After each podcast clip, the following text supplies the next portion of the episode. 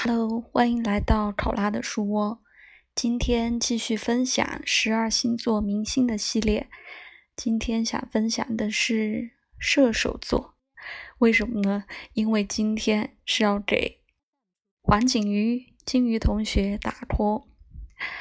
嗯，今天是在抗疫单元剧在一起搜索二十四小时这个单元播出的日子。啊，不知道有没有小伙伴看了？呃，黄景瑜演的小鹿同志很赞。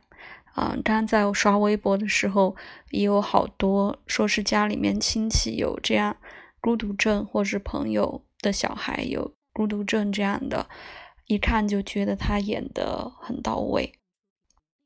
那因为就是。因为杰爱喜欢他之后，就是一直很关注他的作品，也很喜欢他。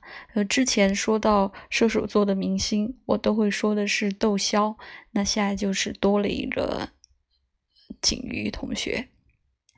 那说起射手座呢，呃，大家可能日常的标签都是啊，自由、不羁，对。在远方，所以其实，嗯，这两个人，这两个射手座的大男孩，可能给人的印象也是这样的。像窦骁，嗯，不拍戏的时候就跑得很远，都去登山，已经登了好几座世界上有名的这种很高的山吧。啊，然后黄景瑜也说过。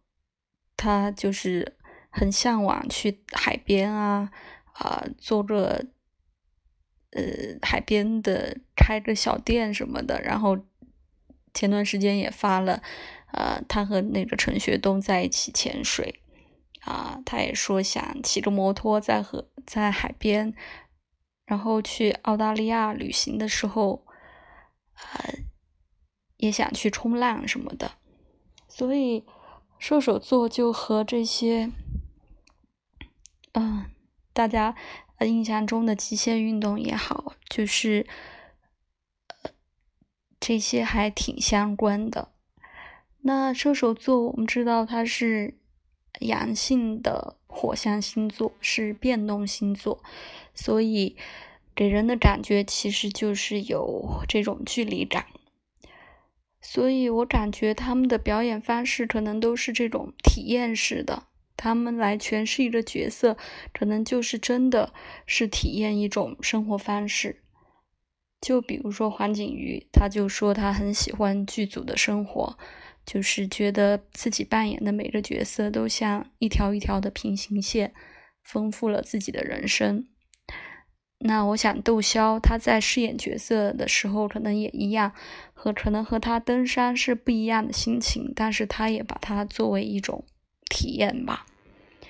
所以大家都看体会得到他们的这种呃投入的感觉。虽然平时好像远离大家的视线，但是塑造的角色都。会赢得大家的喜欢。那大家喜欢的射手座明星还有谁呢？可以一起来分享一下。对，那女演员，呃，女演员，我现在想到的就是唐嫣。对，唐嫣也是比较典型的射手座啊，就是一直给人感觉比较正能量的，比较。外向活泼的这样一种感觉，那还有谁呢？大家都可以来分享一下。那如果也喜欢黄景瑜和窦骁的小伙伴，也可以来一起分享。那今天的分享就到这里喽，拜拜。